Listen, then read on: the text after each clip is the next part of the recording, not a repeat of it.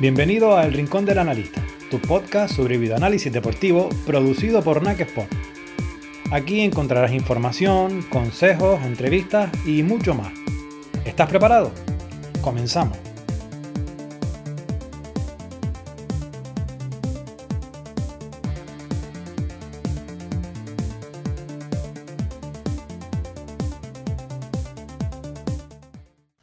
Hola, ¿qué tal? Bienvenidos a un nuevo episodio del podcast El Rincón del Analista. Hoy nos vamos hasta Pamplona, concretamente hasta la ciudad deportiva de Tajonar, donde conoceremos con más detalle el trabajo de videoanálisis que se realiza en el Club Atlético Osasuna.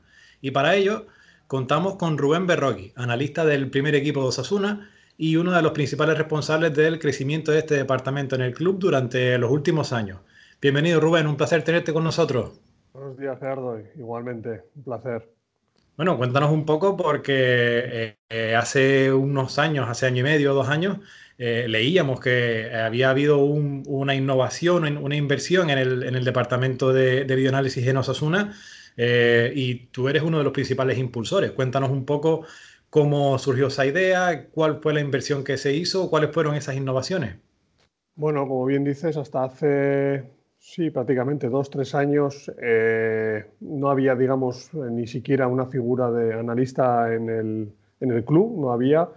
Y bueno, a raíz de la llegada de Diego Martínez con Álvaro García de analista, pues bueno, pues sí que el club vio esa necesidad, ¿no? De, de tener, pues como en la gran mayoría de los clubs de primera y segunda, que hubiese una figura de analista del propio club. Entonces, pues bueno, pues... Eh, a mí me llamaron desde la, desde la dirección de fútbol base y bueno, pues se trabajó en ese sentido junto con el responsable de fútbol base, que es Ángel Alcalde.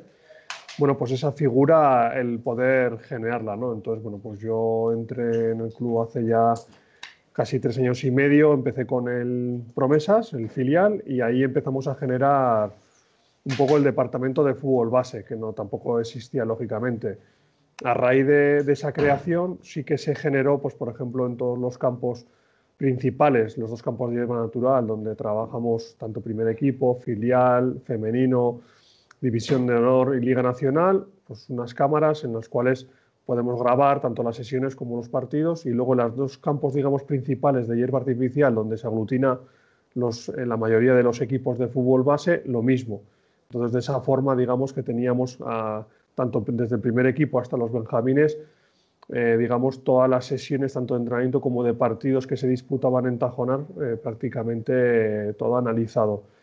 De ahí se generó una especie de convenio con la Federación Navarra de Fútbol para poder, digamos, nutrirnos de, de lo mismo que un entrenador para poder realizar las prácticas necesita horas de prácticas en los equipos, pues nosotros generamos un convenio con la Federación de que esos propios técnicos necesitaban esas horas, pues en vez de generarlas a través de un equipo, las generasen con nosotros, pero en trabajo específico de analista. ¿no? Entonces ahí ya empezamos ya un poco a generar ese departamento de, fútbol base. Eh, la pregunta es un poco obvia, ¿no? Pero se nota mucho la diferencia de antes al, después, a cuando empezaron a trabajar con toda esta nueva tecnología que implementaron. Sí, la verdad que, pues como te he comentado, ¿no? pues, eh, hemos pasado de tres años que prácticamente no había nada a de repente pues, a que el club tenga una figura, en este caso que soy yo, eh, del propio club, a que tengamos, eh, digamos, a nivel de infraestructura material, pues todas todos los campos con, con cámaras, una sala propia para analistas, para todos los analistas de fútbol base, y en estos dos, tres años, pues bueno, eh, ahora sí que ha sido una pena esto del COVID porque, bueno, nos ha paralizado, digamos, un poco el proyecto, pero sí que la idea, de hecho, del club es en estos cuatro o cinco años, eh, no solamente que sea una referencia a nivel del propio club, el, el, propio departamento de análisis del juego, sino que dentro de nuestras posibilidades a nivel nacional, pues que seamos también en ese sentido, bueno, pues pues una referencia de, cómo se puede trabajar en un fútbol base como es Osasuna. Y actualmente eh, tú eres el analista del primer equipo. ¿Cuántos analistas forman parte de, la estructura de, de, videoanálisis del club? Pues actualmente eh, hemos logrado incorporar un analista para el filial, eh, otro analista para el femenino, que está disputando Retro Iberdrola y el ascenso a, la Liga Iberdrola, eh, otro analista propio para el División de Honor Juvenil y otro para la Liga Nacional. Eh, la idea nuestra es que tengamos un analista propio en todos los equipos, incorporado al cuerpo técnico de cada equipo. Lo que pasa es que este año, desde cadete a para abajo, pues como prácticamente no se ha disputado, pues bueno, pues ahí sí que se ha paralizado, ¿no? Pero sí que hemos conseguido que el club ya incorpore un analista hasta los equipos que te, he nombrado. La idea nuestra es que todos los equipos estén incorporados, lo mismo que esté incorporado un segundo entrenador, un entrenador de porteros o un preparador físico, pues que esa figura también sea habitual en los cuerpos técnicos. Te decía que hablábamos con el departamento del Sevilla y ellos tienen una estructura de videoanálisis ya bastante implementada durante varios años. Incluso en el primer equipo hay eh, varios analistas que se dedican exclusivamente al, primer equipo. En este caso tú estás solo. También es verdad que Osasuna no juega competición europea, pero bueno, ¿cómo, eh, cómo te organizas tú una semana de, trabajo y cómo es un poco tu metodología? Bueno, como bien dices, eh, al final estás hablando de Sevilla no solamente a nivel nacional, es una referencia porque se cómo, trabajan y qué estructura tienen. Nosotros al final, en el cuerpo técnico del primer equipo, estoy, estoy solo y digamos que tanto el análisis rival como propio, digamos que lo ejerzo yo, ¿no? Entonces, pues bueno, pues sobre todo los dos días de mayor carga de trabajo para mí son los lunes y los martes, porque yo prácticamente pues, el lunes a la primera de la mañana tengo que tener todo el material, no solamente del análisis del rival ya generado y, digamos ya entregado eh, tanto a Yagoba como a Bichor, sino también el análisis propio, el partido que hemos disputado ese fin de semana también tiene que estar todo generado.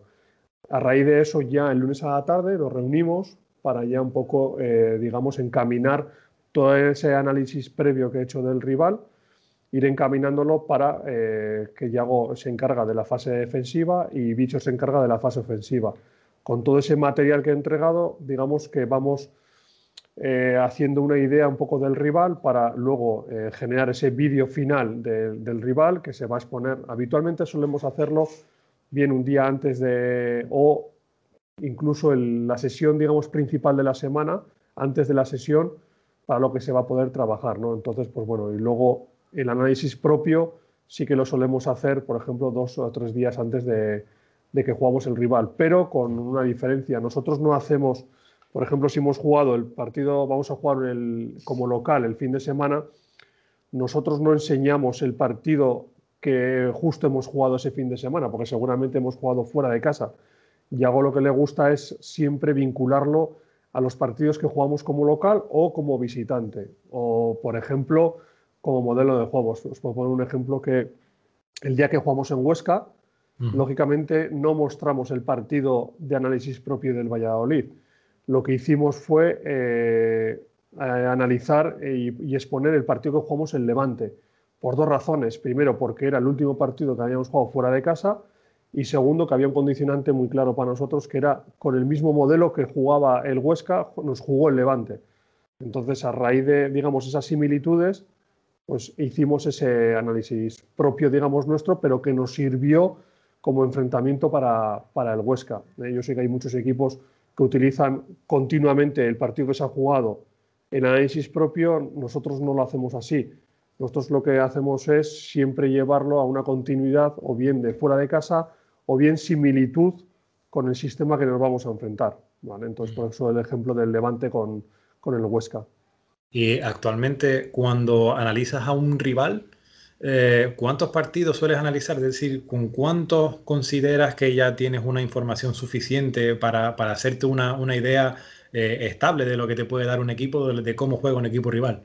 A ver, esto es un poco depende. A ver, nosotros tenemos una base, un proceso metodológico ya bastante definido, pero eh, hay equipos que tienen unos patrones que están muy definidos y que es más fácil, incluso con dos, tres partidos, que puedas, digamos, eh, adaptártelo al trabajo de la semana y hay otros eh, rivales que necesitas. Nosotros, por ejemplo, sí que nosotros hacemos mucho hincapié en la fase defensiva del rival, sobre todo el tema de debilidades, ¿no? Donde podemos meter nuestros manos. Entonces ahí sí que, pues ya habitualmente entre cuatro o cinco partidos siempre trabajamos y siempre me gusta meter algún partido que se parezca a un modelo de juego propio nuestro. ¿no? Nosotros, por ejemplo, equipos como el Eibar o Alavés, pues sobre todo el Eibar, que son equipos con mismo, prácticamente mismo modelo de juego y similitudes de pues, líneas altas, presión tras pérdida, pues bueno, pues entonces en esos cuatro o cinco partidos, si no está el Eibar o Alavés, sí que me gusta eh, analizar, por ejemplo, contra esos equipos. Entonces se pueden convertir en una semana de cinco o seis partidos, que lo mismo me pasa con las situaciones de ABP. Nosotros al trabajar en zona, nosotros, si en esos cuatro o cinco partidos no está el Eibar, no está el Sevilla, no está el Elche, que son equipos que trabajan en zona, entonces sí que añado esos partidos con los que haya jugado el rival para saber eh, qué patrón han tenido ante defensas en zona, ¿no? Por ejemplo. Entonces, bueno, siempre intento buscar, pero habitualmente entre cuatro o seis partidos eh, solemos trabajar. ¿Y actualmente eh, también analizan entrenamientos o solo se centran en, en partidos? Sí, nosotros eh, lo que hacemos es, eh, nosotros trabajamos todas las sesiones de, que, se que se trabajan en Tajonar, lo que hacemos es, cada ejercicio tiene una nomenclatura, entonces nada más termina el entrenamiento, tanto Yago como Bichor, digamos que tienen las sesiones ya descargadas y con la tarea, digamos, de, cada sesión. ¿Vale? Esto puede servir tanto para tener una base de datos, el propio club de entrenamientos que disputan, o bien para la visualización de, los entrenadores, nada más finalizar, por si quieren ver algún, algún detalle que se les ha podido escapar, e incluso para ellos, que ellos tienen su propia metodología, pues como la pueden tener cualquier cuerpo técnico de trabajo, pues también para que ellos esa metodología anual, digamos, también la tengan, digamos, guardada en una base de datos. Comentabas antes que el, el área se creó con, Diego Martínez, un poco eh, la línea que, mantienen ahora es la que se creó en ese momento, o cuando vino, vino Yagoba, él eh, puso también sus líneas maestras, un poco cómo fue esa transición de un entrenador a otro. No, a ver, no había, antes de la llegada de Diego Martínez no había, no había, digamos, esa figura exclusiva. Por ejemplo, sí que años anteriores, Alfredo, eh, que aquí estuvo muchos años, que ahora está en el Fuenlabrada, pues sí que en el cuerpo técnico digamos que hacía de todo, ¿no? Pues hacía el tema análisis del rival y bueno, luego entrenamientos, pero no era una, digamos, una figura específica. Con la llegada de Diego Martínez sí que trajo a Álvaro, entonces hasta entonces no existía, eh, digamos, esa figura. Entonces el club, eh, al, no contar ya con Diego, sí que generó esa incertidumbre de esa figura. Entonces ya no había nada establecido. Eh, bueno, Diego trajo a Álvaro y Álvaro, digamos, trabajó exclusivamente en el primer equipo. ¿vale? Una vez que Diego Martínez se fue a Granada, lógicamente se llevó también a Álvaro, entonces ahí se empezó a generar esa necesidad que, digamos, descubrió el club que hacía falta, entonces ahí es cuando empezamos a generar eh, tanto el fútbol base, el departamento, y luego en el primer equipo, como bien dices, eh, Yago ya traía desde el Numancia, digamos, su propia metodología, que esa esencia, digamos, durante estos tres años se ha mantenido, aunque eh, estos tres años sí que se ha ido, digamos, innovando ante las necesidades, bueno, tanto tecnológicas como del día a día, pues ha ido generando herramientas nuevas, eh, procesos diferentes también que se han, se han, ido generando nuevos, entonces, bueno, ahí sí que año tras año, sí que no solamente en el fútbol base, sino en el primer equipo, bueno, pues hemos ido, digamos, innovando. ¿Y la estructura de trabajo es la misma en el primer equipo que, en, los equipos de, cantera y demás, porque por ejemplo, eh, vuelvo a poner el ejemplo del Sevilla, ellos nos decían que al trabajar todos de la misma manera, cuando surge la necesidad de que el primer equipo necesita más analistas, pues ellos ya, ya van aprendidos, ¿no? Es como cuando el, filial juega de la misma forma que el primer equipo, no, no hay un proceso de, adaptación de un estilo a otro, sino que ya llega con, todo eh, memorizado y todo ya establecido, ¿no? Entonces, trabajan un poco en el mismo estilo. Eh, sí, lo que es el proceso del análisis eh, sí que es el mismo. Eso sí que, de hecho, eh, un analista nuevo que viene siempre tiene una formación, no solamente la herramienta, en este caso de NAC Sport, sino del proceso de análisis que nosotros trabajamos. eso se mantiene. Desde el Benjamín hasta el primer equipo, el proceso de análisis se mantiene. Lo que sí que en el fútbol base diferenciamos en dos etapas una es la etapa de formación, que es prácticamente hasta el Liga Nacional, que ahí sí que solamente trabajamos en análisis propio y sobre todo el análisis individual de nuestros propios jugadores. Y ya a partir del División de Honor, eh, que digamos de equipos de rendimiento, ahí ya metemos, digamos, no solamente el análisis propio, sino el análisis del rival. Pero digamos que lo que es el proceso de análisis eh, es el mismo que trabajamos en el, primer equipo. Y también eh, hablabas de ese proceso de formación. Tú como, como analista, ¿cómo valoras el, hecho de, porque mm, tú no sé si, si, fuiste futbolista antes o por lo menos profesional, eh, siempre se dice que, que, el futbolista profesional tiene más camino recorrido o el camino hacia ser analista es más corto. En el caso de los que no lo son, ¿qué se necesita para llegar a, un club profesional? No, a ver, yo bueno, yo jugué, pero hasta categoría de tercera división, no, no fui profesional y, de hecho dejé muy pronto porque empecé con 18 años prácticamente a entrenar a Levines y, y me picó más el gusanillo de entrenar que no de jugar yo, entonces eh, lo dejé pronto, digamos, en la categoría de tercera.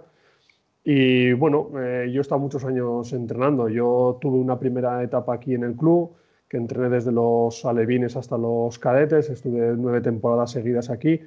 Y luego ya pues, pues vas entrenando en diferentes etapas, lo que es en tercera división. Estuve varios años, equipo eh, femenino también estuve en primera división eh, dos años con el equipo femenino de aquí en Lagunac en la época que estábamos en primera. Y bueno, pues al final son años de formación, son años de experiencias en diferentes equipos y categorías y que bueno, pues que me llevó a que me llamasen para generar esa figura, porque yo estuve durante dos años sin entrenar, pero esos dos años los aproveché pues para formarme en, sobre todo en diferentes procesos de análisis, un poco en esta figura, y bueno, y a raíz de eso tuve la suerte, porque también hay que tener no solamente una formación y haber y tener experiencia como entrenador, porque al final en la figura de analista muchas veces lo vinculamos a, tema tecnológico, ¿no? ¿no? Tiene que saber de herramientas, sí, lógicamente, al final, eh, contra más herramientas manejes y domines, lógicamente mejor, pero al final la figura de analista es, entrenador. Al final, la formación que tú tienes como analista es porque tú previamente has sido entrenador o has tenido previamente formación como entrenador dentro de tus niveles de... Yo soy entrenador eh, nacional y, bueno, pues al final, bajo mi punto de vista, tendría que ser así. Eh, yo creo que, en la gran mayoría de los clubs, eh, digamos que la figura de analista es entrenador, aunque se nos olvide ya, porque yo llevo ya años como analista, a mí ya se me ha olvidado, digamos, esas inquietudes de ser entrenador, ya lo tengo ya prácticamente ya olvidado, pero bueno, pero sí que esa percepción, esa formación, esa experiencia, como analista la tienes que tener. Y te quería preguntar también, eh, ¿en Osasuna trabajan en, tiempo real o son más de un, análisis más eh, pormenorizado y, más con, más pozo al final del partido? Eh, porque, por ejemplo, hay muchos entrenadores que son de los que prefieren ver en el descanso las jugadas destacadas del partido y ahí intentar reaccionar o intentar cambiar algo sobre la marcha. ¿Ustedes un poco cómo lo hacen?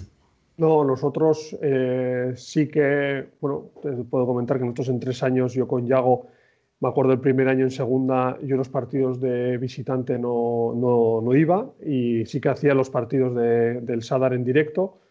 Y el, año pasado y este ya eh, prácticamente, bueno, el año pasado digamos que jugaba, veía los análisis del rival a los equipos rivales en directo y eh, digamos que también jugaba con nuestro partido. Entonces, por ejemplo, un sábado me acuerdo un Granada-Leganés y el domingo siguiente un Valencia bueno, un levante Osasuna, ¿no? Entonces, bueno, pues en ese sentido nosotros sí que hacemos análisis en directo, lo que pasa, y generamos los cortes en directo, lo que pasa que en este caso Iago eh, prefiere, digamos, eh, el análisis en directo, eh, digamos, no utilizarlo porque, bueno, pues se siente más cómodo, digamos, con la percepción que él va teniendo durante el partido, porque son años también, y costumbres, porque al final son costumbres, pero sí que es verdad que Yago en ese sentido también está cambiando y, cada vez eh, tiene más inquietudes en ese sentido. Y una de las situaciones que estamos generando y que estamos cambiando también es en análisis en directo, que aunque no muestremos eh, las imágenes, sí que yo genero los cortes en directo para porque a mí luego a mí también me sirve de cara luego a análisis propio, nada más finalizar el partido, tenerlo prácticamente preparado, lógicamente teniendo que efectuar un filtro final, pero sí que nos sirve para darle más velocidad al, proceso del análisis propio nuestro. y ahora enlazando con eso que has comentado de que el propio eh, Yagoba va, mm, va evolucionando en el sentido de que se va abriendo más a, ir eh, implementando el, tiempo real, un poco entiendo que el proyecto de bioanálisis en Osasuna no es quedarse como están, sino es ir creciendo cada año. Un poco cuál es el proyecto de aquí a los 3, 4 años que, comentabas antes. Es decir, no sé si, si la idea es eh, implementar más analistas, si hacer más inversiones eh, a nivel tecnológico. No sé por dónde, por dónde van los tiros o por dónde crees que pueden ir los tiros en, el club en cuanto a, a, esa, evolución. Bueno, eh, mira, justo reciente, la semana pasada, tuve que realizar un informe para Soto, para el fútbol base de aquí a cuatro o cinco años eh, en qué proceso estamos y en qué queremos, eh, digamos, eh, finalizar. ¿no? Y ahí en ese sentido sí que en el fútbol base vamos a tener una evolución bastante importante porque el club cree en, ese, en este proyecto, en este departamento.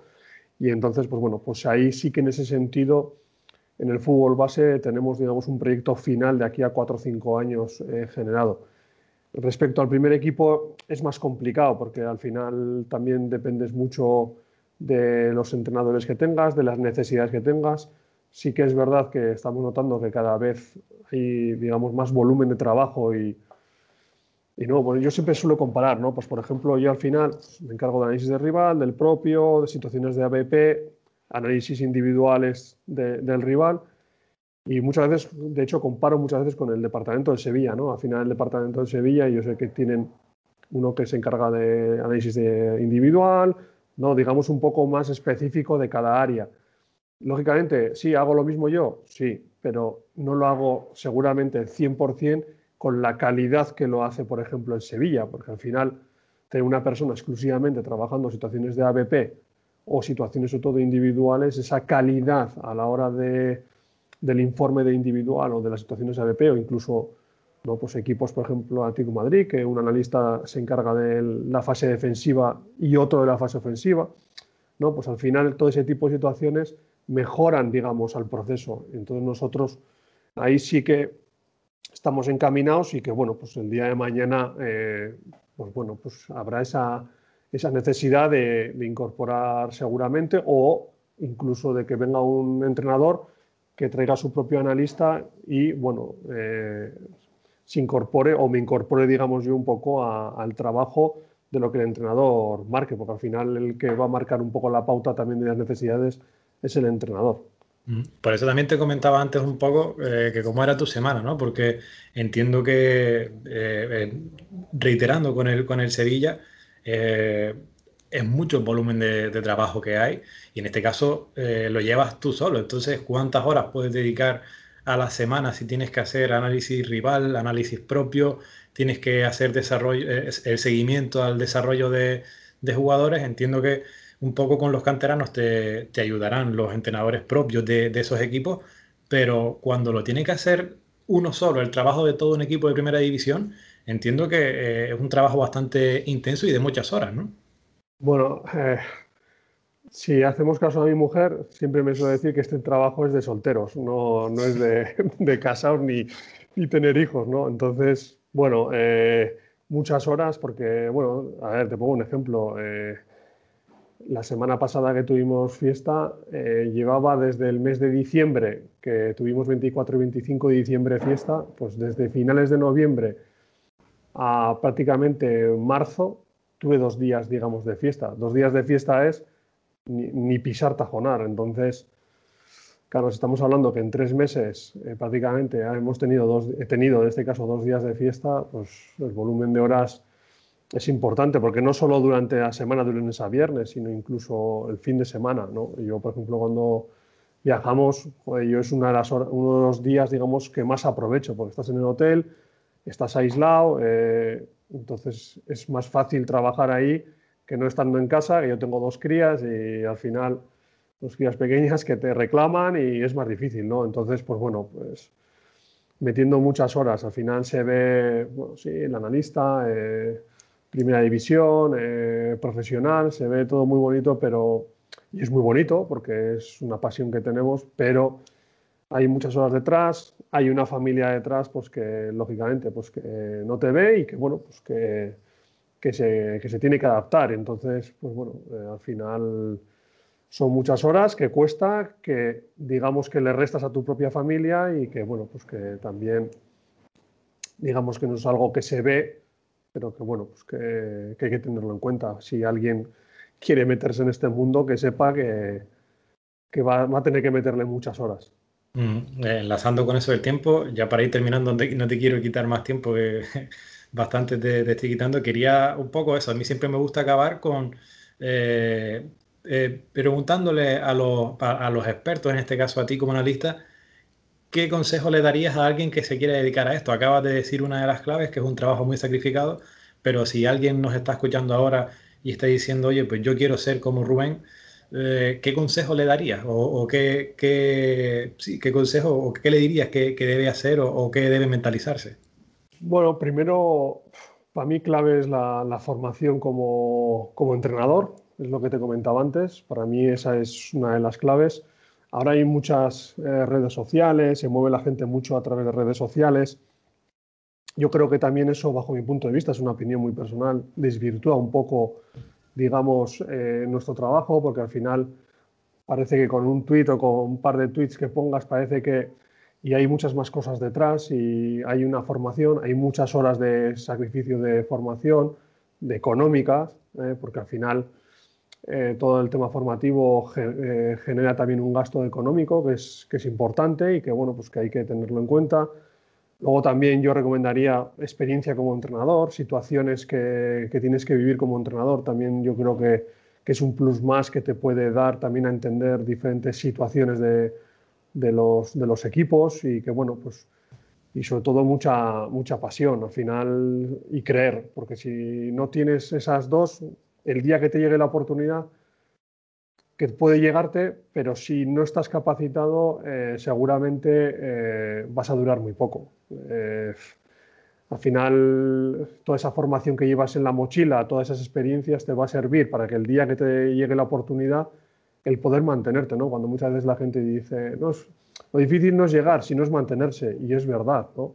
Es difícil llegar porque es muy difícil, pero el mantenerse yo creo que es más difícil, y el mantenerte yo creo que es más fácil, entre comillas, si llevas en la mochila esas experiencias, esa formación continuada, porque al final nosotros, por mucho que hayamos llegado, eh, a mí personalmente me gusta mucho seguir formándome y seguir eh, recibiendo charlas de compañeros, de, ver cómo trabajan. Entonces, pues bueno, pues sobre todo estar en constante formación y sobre todo con una ilusión que, que te hace luego generar todas esas horas que luego hemos comentado que vas a tener que meter poder mantenerte con, esas ganas y esa, ilusión. Pues bueno, ahora sí, no te, no te quito más tiempo. A mí se me ha hecho, se me ha hecho muy corto porque cuando hablas con, la gente con la que sabe, ¿verdad? Siempre eres, eh, abres, muchísimo la, mente y, ves cómo trabajan, ves cómo eh, aprendes de, todos los que, los que saben y a mí se me, se me ha hecho muy corto. Así que agradecerte que hayas estado este tiempo con, nosotros, que hayas compartido tu, experiencia, tus conocimientos. Y nada, desear que, siga creciendo el club, que la próxima vez que hablemos ya eh, me puedas eh, decir que el club no se ha visto frenado por, por el, virus, que ya será que estamos todos ya en la, en la normalidad antigua, la que, la que se conocía antes y nada, que, vaya todo muy bien. Muchas gracias por tu tiempo, Rubén. Nada, vosotros y es un placer cada vez que tenemos contacto y que, bueno, pues la forma que, trabajáis, yo creo que al final, sobre todo para nosotros, eh, nos hacéis el día a día más, más sencillo, que ya bastante complicado muchas veces lo tenemos y que vosotros al final, bueno, pues este tipo de, también de entrevistas que puedan servir también, pues no solamente a los compañeros que estamos tanto en primera como en segunda o gente que quiere iniciarse, que bueno, al final todo esto suma y si puedes coger alguna idea, que siempre me gusta a mí coger alguna idea de algún compañero, pues eh, bienvenido sea. Y seguro que muchos te lo agradecerán. Muchas gracias, Rubén. Un abrazo. a vosotros.